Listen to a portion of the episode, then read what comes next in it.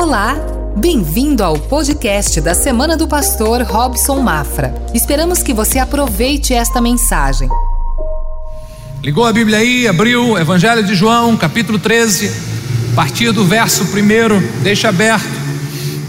Nós vamos conversar um pouco. O texto diz um, um pouco antes da festa da Páscoa, sabendo Jesus que havia chegado o tempo em que deixaria este mundo e iria para o Pai para o Pai, tendo amado os seus que estavam no mundo, amou-os até o fim. Estava sendo servido o jantar e o diabo já havia induzido Judas Iscariote, filho de Simão, a trair Jesus. Jesus sabia que o Pai havia colocado todas as coisas debaixo do seu poder e que viera de Deus e estava voltando para Deus, assim levantou-se da mesa, tirou a capa, colocou uma toalha em volta da cintura e depois disso derramou água numa bacia e começou a lavar os pés dos seus discípulos, enxugando-os com a toalha que estava em sua cintura. O ministério de Jesus é um ministério focado no ensino, no discipulado. Em todas as oportunidades, o Mestre Jesus procurava ensinar algo para os seus discípulos. Por exemplo, ele está junto ao mar e ele começa a ensinar e dizer de que o reino dos céus é semelhante ao homem que joga uma rede ao mar e apanha todos os tipos de peixe, então arrasta a rede para a praia e separa os peixes bons dos maus. O mestre Jesus, em outra ocasião, estão passando ao lado de uma figueira que Jesus havia amaldiçoado porque não tinha fruto. E os discípulos perceberam que ela tinha secado totalmente. Então Pedro, lembrando-se, disse a Jesus: Mestre, dá uma olhadinha. A figueira que o Senhor amaldiçoou secou geral, secou total. E Jesus aproveita aquele momento para trazer informações, instruções, ensino sobre uma fé ativa, uma fé viva. E Jesus disse então: tenham fé em Deus. Eu asseguro que se alguém disser a este monte, levanta-te e lança-te ao mar, e não duvidar no seu coração, mas crê que vai acontecer aquilo que ele está dizendo, assim vai ser feito. Todas as oportunidades de Jesus do cotidiano, do estar andando, ele estava procurando uma forma de ensinar. Jesus passar algo para os seus discípulos. A formatura nessa escola de Jesus só acontece no céu, na eternidade. E até lá nós somos chamados, convidados a participar das aulas de Jesus, a voltar às aulas. Eu não sei quem tem inspirado você nesses dias, quem tem feito você seguir alguns ensinamentos, a quem você está seguindo, mas o fato de você estar aqui em pleno domingo à noite, me diz que você é discípulo de Jesus e que deseja seguir os ensinamentos do seu mestre. Amém? Então seja bem-vindo às aulas, porque Jesus está presente, sente-se junte à mesa. O texto que lemos é do último jantar de Jesus com seus discípulos. E ele queria deixar alguns ensinamentos preciosos para aqueles seus seguidores, seus alunos. Naquela sala emprestada, Jesus realiza a última refeição antes da cruz, e uma refeição carregada de significado, carregada de ensinamentos, de tal maneira que, mesmo tendo passado quase dois mil anos, ainda temos muito que aprender a olhar para essa cena, a olhar para esse texto bíblico. Por isso, o meu convite para você é: vem comigo, se ajeite à mesa com Jesus e desfrute o que ela tem de melhor. Não é o pão, com certeza, não é o vinho também, porque nem só de pão viverá o homem, mas de toda palavra que sai da boca de Deus. O jantar está servido e Jesus começa a ensinar, e a primeira lição que eu gostaria de compartilhar com vocês que aprendemos com Jesus é: não esqueça a sua identidade, não perca a sua identidade. Você é um filho amado de Deus, uma filha amada de Deus. A Bíblia garante que você foi arrancado do império das trevas e transportado para o reino do seu filho amado, que é Jesus Cristo, nosso Senhor. Não negocie a sua identidade, não ouça o que o diabo e os seus emissários, os seus arautos, digam a seu respeito, querendo distorcer quem você é diabo diz tanta coisa, envia gente para dizer tanta coisa, usa a boca de algumas pessoas para tentar diminuir, tentar fazer você perder a sua essência de fato de quem você é. Não os ouças, não os ouça, não perca a sua identidade, permaneça focado no que a Bíblia garante que você é.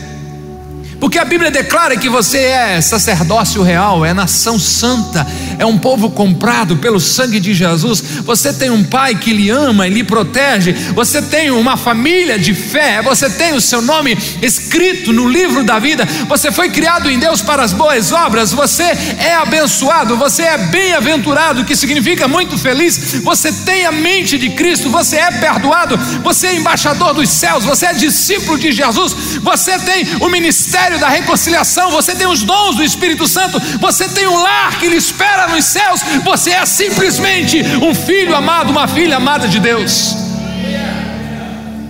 Não esqueça a sua identidade. No verso 3 que lemos, diz: Jesus sabia que o Pai havia colocado todas as coisas debaixo do seu poder e que viera de Deus, estava voltando para Deus. Jesus sabia que o Pai havia confiado tudo nas suas mãos, Jesus sabia que o Pai lhe dera autoridade sobre todas as coisas, Jesus sabia que recebera do Pai todas as coisas, ele sabia a confiança que o Pai tinha nele. Nesse texto, nós entendemos e aprendemos que ele não é gerado, ele não é escrito em um momento de tranquilidade para Jesus, não, não. Jesus está vivendo o ápice da traição de Judas o verso 2 diz que enquanto está servindo o jantar, o diabo induziu Judas Iscariotes a trair Jesus. Então a traição está batendo a porta de Jesus, mas ele está seguro da sua identidade. Ele está perdendo a a confiança, a convicção da amizade de um discípulo chamado Judas, mas ele continua convicto e com confiança na sua identidade, na, na sua relação com o Pai ele continua sendo sustentado pelo Pai. Ele tem essa certeza de que o Pai colocou todas as coisas sobre o seu poder. Mas há algo mais nesse texto que eu queria que você percebesse sobre a identidade de Jesus. Jesus sabia que viera de Deus. É claro, para mim e para você, de que Jesus tinha essa convicção da, da sua origem o seu DNA, ele veio de Deus. A pergunta que a gente precisa se fazer é: qual é a nossa origem? Se você me perguntasse, quem sabe eu diria: eu sou itajaiense, filho do Ismael, que era filho do Carlos, que era filho do Mafra. Esta é a minha origem natural, terrena. Mas um dia eu entreguei a minha vida para Jesus e algo foi gerado no meu interior uma transformação poderosa aconteceu, porque a Bíblia garante que quem está em Cristo, nova criatura é. As coisas velhas se passaram, eis que tudo se fez novo. Hoje eu sou filho de Deus, eu nasci de novo. Eu era egoísta, hoje eu sou generoso. Eu era pecador, hoje eu sou um santo lavado e redimido pelo sangue de Jesus, lutando contra o pecado. Eu sou um cidadão dos céus. Aqui eu sou apenas um forasteiro, um estrangeiro, alguém que está em terra estranha, caminhando por ela, mas a minha pátria é o céu. Jesus sabia a sua identidade, a sua origem. Ele viera de Deus. Deus. Você precisa estar consciente também da sua identidade, porque você foi gerado por Deus. A maioria dos cristãos enfrenta dificuldade e aceita um ataque do inimigo exatamente na sua identidade. Porque o diabo vai sempre gerar essa provocação. O que, que ele falou para Jesus no deserto? Se tu és o filho de Deus, pode ser que não seja. Ou seja, ele tenta sempre atacar a sua identidade, colocar dúvidas. Mas em nome de Jesus, Como profeta do Senhor, eu te digo: você é filho do Deus vivo por causa do sacrifício de Jesus Cristo na cruz do Calvário. Ele te resgatou e você pertence a Ele.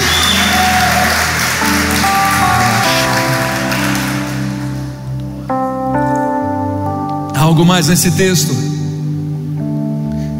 Jesus sabia que estava voltando para Deus. Jesus conhecia o seu futuro. Eu dei um susto nos seus irmãos de manhã, por isso eu vou avisar antes para que alguém que tenha problema cardíaco e ainda não foi curado, não, né? Eu disse para eles: Eu consigo ler mão. E leio todos de uma vez só. Eu sei o seu futuro. Eu sei o seu futuro. O seu futuro é morar no céu com Deus. O seu futuro é receber um dia uma coroa de glória. O seu futuro um dia é cruzar os portais eternos. Sobre uma voz dizendo: Bem está, servo bom e fiel, você foi fiel no pouco. Ei, entra na festa do teu Senhor. Eu sei o seu futuro. Você vai morar um dia junto com Jesus para que nunca mais haja separação. Ele mesmo prometeu, dizendo: Eu voltarei e vou levar vocês para que estejam comigo, para que onde eu estiver, vocês estejam sempre. Eu não quero mais separação, eu quero andar com vocês, eu quero viver com vocês. A eternidade nos espera. Tenha certeza do seu futuro. Nós não pertencemos a essa terra. O céu é a nossa pátria, o céu é o nosso destino, o céu nos aguarda. É para lá que estamos caminhando. Enfrentamos lutas. Tarabachaca, tarabachaca.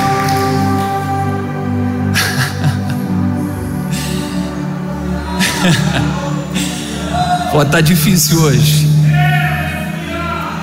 A luta pode estar forte agora, mas ela só está moldando você para a nova cidade. O momento pode não parecer tão especial para você. Quem sabe não é o seu melhor momento em Deus, mas nada pode mudar a sua identidade, o seu futuro. O seu pai garantiu isso. Jamais esqueça da sua identidade. Se nós sair daqui com essa convicção, nós andamos tanto na jornada da fé desse ano. Quem é você? Não, não, não é o que você faz, é quem é você. Você é alguém que nasceu em Deus.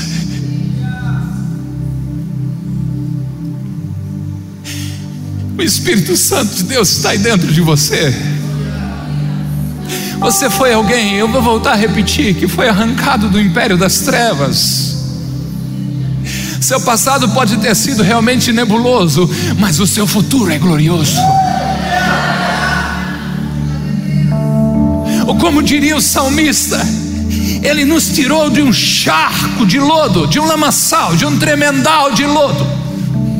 Ele nos tirou de um lixão, ele nos tirou de um lugar de podridão e agora, pelo processo de santificação, pelo Espírito Santo de Deus que habita e age em nós, uma nova identidade está sendo gerada. O que acontece com a nossa vida agora é que os nossos pés foram colocados sobre a rocha que é Cristo, e há um cântico novo nos nossos lábios, um hino de louvor ao nosso Deus.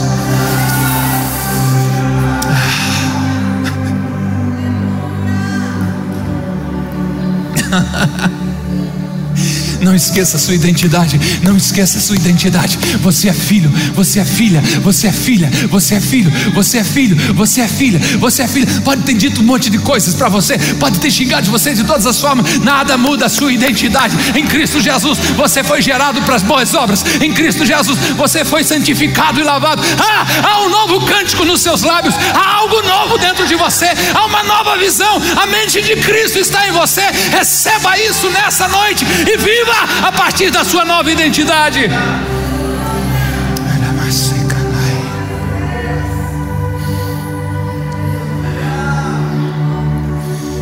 Agora, quem sabe da sua identidade não tem problema de servir. A segunda lição que eu aprendo com Jesus é: seja sempre servo. Você é filho de Deus, filha de Deus, e por isso é chamado para servir príncipe de Deus, é uma princesa de Deus, é verdade isso. Mas também é um servo que trabalha com alegria. Isso é ensino de Jesus. Isso é instrução do mestre. Ele nos deu exemplo dizendo: "Ei, você quer ser o mais importante? Sirva a todos. Você quer ser o primeiro maioral? Seja escravo de todos. Porque nem o filho do homem veio para ser servido, mas para servir e dar a sua vida em resgate de muitos. Sirva a Deus servindo aos homens. Ah, se fosse para Deus eu me esmeraria. Ei, hey, Deus é adorado, Deus é servido, Deus é louvado quando você ajuda alguém, quando você serve no estacionamento, quando você ajuda um necessitado, quando você espalha o amor, quando você ampara alguém, quando você ouve alguém. Sirva a Deus servindo aos outros. A igreja é adoradora de Deus e servidora dos homens em nome de Deus. A igreja se reúne para adorar, mas a igreja se dispersa para servir. Se nós não entendemos isso, nós não entendemos o evangelho de Cristo. Não não esqueça dessa lição poderosa. Agora imagine a cena. Jesus chegaram na, naquela sala emprestada para fazer o, o jantar da Páscoa. A Bíblia diz que ela já estava com os móveis, ok? Alguém com certeza providenciou o alimento, mas esqueceram de arrumar alguém para lavar os pés dos que chegassem ali. Eles estavam caminhando pelas ruas poeirentas, calçados abertos, os dedos olhando tudo para o céu. Você imagina que chegaram depois de um dia, com os pés provavelmente suados e cheios de poeira. Mas ninguém conseguiu um escravo para lavar os pés de Jesus e da sua equipe. Agora, olha a importância da identidade. O verso 3 que acabamos de conversar sobre ele e de explanar ele, diz que Jesus sabia que o Pai havia colocado todas as coisas debaixo do seu poder, nas suas mãos, que viera de Deus e que voltava para Deus, ou seja, Jesus não tinha problemas com a sua identidade. E agora, João 13, versos 4 e versos 5 vai dizer assim: como que por isso, pela identidade, está firme em Jesus. Levantou-se da mesa, tirou sua capa, colocou a toalha em volta da cintura, derramou água na, na bacia e faz o quê? Começou a lavar os pés dos discípulos, enxugando com a toalha que estava na sua cintura. Quem sabe quem é? Obrigado, porque isso aqui chamou a atenção de todos vocês. Aleluia. E essa frase é algo poderoso para você. Quem sabe quem é, está disposto a fazer qualquer serviço e não há serviço desprezível no reino de Deus. Quem tem convicção da sua identidade não escolhe serviço. Alguém já disse: se Deus designasse dois anjos, um para cuidar da porta dos céus e outro para varrer as ruas, eles não tentariam trocar de serviço, porque entende que os dois têm propósitos, e se Deus ordenou, nós vamos fazer, e ponto final. Jesus estava certo da sua identidade, esteja certo você também e faça tudo que estiver ao seu alcance, que você tenha disponibilidade para a glória de Deus. O escritor aos Hebreus, no capítulo 13, diz que sem saber, alguns hospedaram anjos. Receber um pregador, receber um missionário em casa, já é uma bênção, né? As experiências, Jesus disse que dá um copo de água a um dos pequeninos, já ganha galardão. Agora você, o cara se abre no coração, eu quero servir, eu quero ajudar, e acha que está recebendo um ser humano, e o que está acontecendo é que um ser angelical está pousando na casa dele. Esteja disposto a servir como o propósito de Jesus é nos ensinar, pensa na reação dos discípulos ao ver o seu mestre se levantar da mesa, tirar a capa, cingir-se com a toalha, ficar de joelhos aos seus pés e começar a lavar os pés deles. Mas Jesus está querendo trazer um ensinamento. Quando termina de lavar-lhes os pés, Jesus volta a botar a capa, volta para o seu lugar e pergunta para eles assim: e daí pessoal, vocês entenderam o que eu fiz? Eu imagino com um tipo daquela assim, né? Ou um hum, que às vezes não é nem sim nem não, ou um sim. E Jesus começa a dizer: Ei, vocês me chamam mestre e senhor. E vocês estão corretos, disse Jesus, porque de fato eu sou. Agora, se eu, sendo Senhor e Mestre de vocês, lavei os pés de vocês, vocês devem fazer isso uns dos outros, porque eu estou dando um exemplo para vocês, façam como eu lhes fiz. Aprenda com Jesus, seja sempre servo. Que venha uma unção destravando os teus cotovelos e os teus ombros, tirando a mão dos bolsos e se dispondo a servir e dizendo: Eis-me aqui, Senhor, para o que for útil para o teu reino. É interessante a frase do reverendo Ward que ele diz uma verdade de relevante, uma verdade relevante de notável distinção nas páginas do Novo Testamento. É que Deus não tem filhos que o quê? que não sejam servos. Se todos aqui já confessaram Jesus Cristo como Senhor e Salvador, são filhos de Deus. Tem a expressão, porque eu também sou filho de Deus, mas ela é contrária à palavra de Deus. A palavra de Deus diz que a filiação com Deus vem do confessar a Jesus como Senhor e Salvador. A partir do momento que alguém confessa Jesus como Senhor e Salvador, se torna, tem o direito de João no capítulo 1 de ser chamado filho de Deus. Se você é filho, você é servo. Se eu perguntasse quem era filho aqui, a gente fazia, ah, olha, olha, olha, Você é servo. E você é chamado a fazer algo no reino de Deus. Eu não sei, ei, quais foram os talentos que Deus te deu? Não sei. Não sei quais foram os dons que Ele colocou nas tuas mãos. Mas Ele conta com você. Aprenda a lição com Jesus. Você é filho, você é servo, cumpra o seu chamado. Mais uma lição que Jesus nos ensina: pague o mal com o bem. Esse foi um poderoso ensino de Jesus. Se lhe fizeram mal, retribua com o bem, porque cada um dá daquilo que tem dentro de si. Jesus ensinou isso, dizendo: se alguém lhe ferir o seu rosto no lado direito, ofereça também o esquerdo. Se alguém lhe exigir a roupa do corpo dele, também a capa. Se alguém forçar você a caminhar com ele uma milha, um trecho, caminhe dois. Pague o mal com o bem.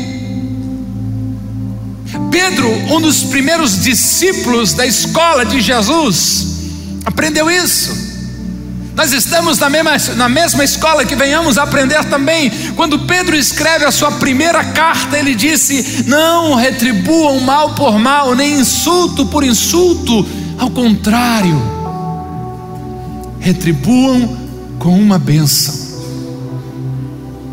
Você foi chamado, disse Pedro, para abençoar quando você abençoa, você é abençoado. Não pague na mesma moeda, você foi chamado para abençoar. A pergunta é: se damos aquilo que temos, o que há no seu coração? A Bíblia garante, se você se rendeu a Jesus, que o, o Espírito Santo de Deus mora aí.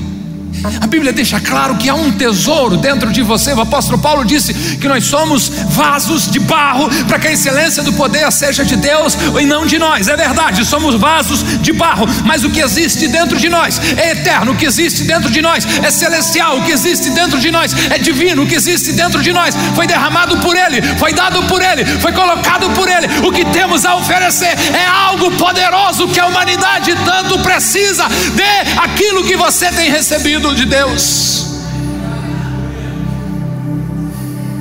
As pessoas que insultam, ofendem, xingam, fazem isso porque é isso que elas têm recebido, é isso que elas têm dentro delas. Mas você tem o amor de Deus derramado dentro do seu coração. O amor de Deus foi derramado sobre as nossas vidas. Aleluia. Então pague o mal com o bem. O texto diz que durante o jantar Jesus começou a perturbar o seu espírito. Imagino que com um olhar até sombrio, o cabisbaixo, ele disse: Um de vocês vai me trair. Quem sabe alguém cutucou outros que foi, que foi, e começou ali. Como assim, Senhor? Quem vai te trair? E o registro bíblico diz que Pedro cutucou João, fez sinal para João, que estava encostadinho em Jesus, e disse assim: Pergunta para ele quem é. E João então perguntou: Senhor, Jesus, quem é o traidor? João 13, 26, respondeu Jesus: Aquele a quem eu der este pedaço de pão molhado no prato. Então, molhando o pedaço de pão, deu a Judas Iscariotes, filho de Simão. Vamos entender o costume daquela época, de acordo com os costumes orientais, molhar um pedaço de pão no molho e oferecê-lo a um hóspede era sinal de amizade, era sinal de carinho. O molho, os estudiosos dizem que era uma mistura: castanhas, uva passas, hum, figos, ervas amargas. Outros dizem que também um pouco de vinagre nesse molho e um pouco de, de condimento, de tempero. O fato é que Jesus pegou um pão, molhou esse pão neste molho e deu a Judas uma cortesia reservada exclusivamente a hóspedes honrados, a amigos queridos. Judas vai trair sangue inocente, mas Jesus oferece o melhor. Você é chamado a fazer e agir assim, você está na escola de Jesus. Pare de ficar guardando picuinhas. O telefone toca. Se foi igual eu, um e-mail de miopia, por enquanto estou orando, creio no milagre. Na esticada assim. Não vou atender não. Quando eu precisei, não me atendeu. Vamos em tal lugar. Quem vai estar lá? Ah, fulano. Não vou. Pare de ficar guardando picuinhas. Dê um reset no seu coração, esvazie seu coração de tudo que não agrada a Deus e deixe o Espírito Santo de Deus te encher. Sabe, quanto mais eu procuro estudar e entender como ser cheio do Espírito Santo, não há nada que você possa fazer para ser mais cheio do Espírito Santo, a não ser se esvaziar. Quanto mais vazio eu estou de mim, mais cheio eu estou de Deus. É João Batista dizendo que ele cresça e que eu diminuo. É Paulo entendendo, porque a sua graça, ou oh, a minha graça te basta, oh Paulo, porque o meu poder se aperfeiçoa nas tuas fraquezas. É quando eu me humilho na presença de Deus, é quando eu me esvazio, é quando eu limpo o meu coração, é quando eu realmente tento tirar do meu coração qualquer rancor, qualquer mágoa, quando eu começo a agir por aquilo que eu tenho recebido de Deus é quando eu começo a receber mais de Deus e do seu poder sobre a minha vida. O discípulo de Jesus pratica o bem simplesmente porque está vivo, ele dá aquilo que está no seu coração. Olha a frase do avivalista John Wesley: ele disse: Faça todo o bem que puder, de todas as formas que puder, a todas as pessoas que puder, enquanto for possível. Vamos fazer uma prova de vida para eu saber se você veio hoje no culto? Leia no 3. 1, 2, 3. Faça todo o bem.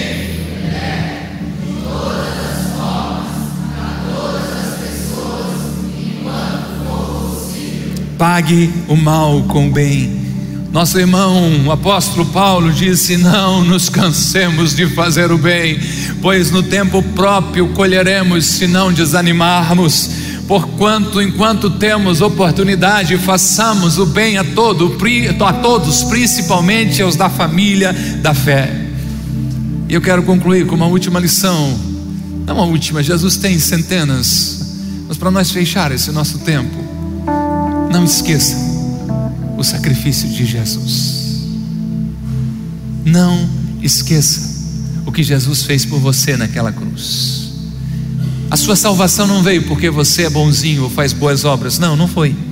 Ela também não veio porque essa igreja se importou com você e os obreiros trabalharam ardorosamente, então você foi salvo. Não, não.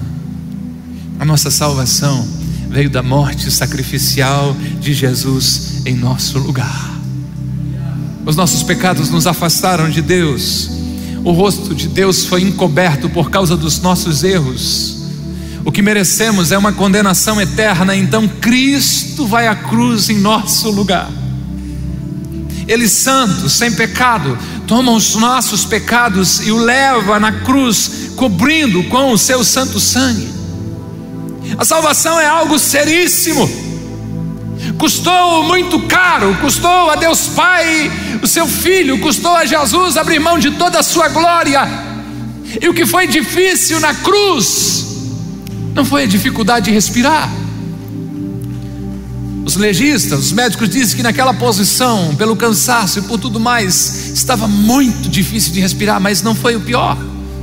Não foram também as costas estarem todas dilaceradas pelo chicote romano, feito as pontas de fio trançado, de, de couro trançado, amarrado com pedaços de ferro, de chumbo e de osso, um cortava e outro prendia, de tal maneira que moeram as costas de Jesus. Não, não, isso não foi o pior. O pior não foram os pregos nas mãos e nos pés, o pior não foi a vergonha de estar entre dois criminosos. O que mais custou a Jesus foi sentir o peso do nosso pecado. Não esqueça o sacrifício de Jesus por você. Você conhece o texto de Isaías, mas quem sabe seja o momento de você fechar os seus olhos e ouvir o que ele escreveu, dizendo: sobre Jesus. Ele foi desprezado e rejeitado, homem de dores, que conheceu o sofrimento mais profundo. Demos as costas para ele e nos desviamos do seu olhar. Ele foi desprezado e não nos importamos. Apesar disso, foram as nossas enfermidades que ele tomou sobre si, foram as nossas doenças que pesaram sobre ele. Pensamos que o seu sofrimento era castigo de Deus, castigo por sua culpa, mas ele foi ferido por causa da nossa rebeldia, esmagado por causa dos nossos pecados. Sofreu o castigo para que fôssemos restaurados, recebeu os açoites para que fôssemos curados. Todos nós nos desviamos como ovelhas, deixamos os caminhos de Deus para seguir os nossos caminhos. No entanto, o Senhor fez cair sobre Jesus, sobre ele, o pecado de todos nós. Ele foi oprimido, ele foi humilhado, mas não disse uma única palavra. Foi levado como um cordeiro para o matadouro e como uma ovelha muda diante dos seus tosqueadores, não abriu a sua boca. Foi condenado injustamente, foi ferido mortalmente por causa da rebeldia, da rebeldia do seu povo. Não havia cometido nenhuma injustiça e jamais havia enganado alguém, ainda assim foi sepultado como um criminoso e colocado no túmulo de um homem rico. Quando, porém, a sua vida foi entregue como oferta pelo pecado, ele terá muitos descendentes. Não esqueça o sacrifício de Jesus. A cruz é o preço do meu perdão, do seu perdão. A cruz é o preço da nossa liberdade. A cruz é a passagem que nos dá acesso aos portais eternos. A cruz é a certeza da nossa salvação.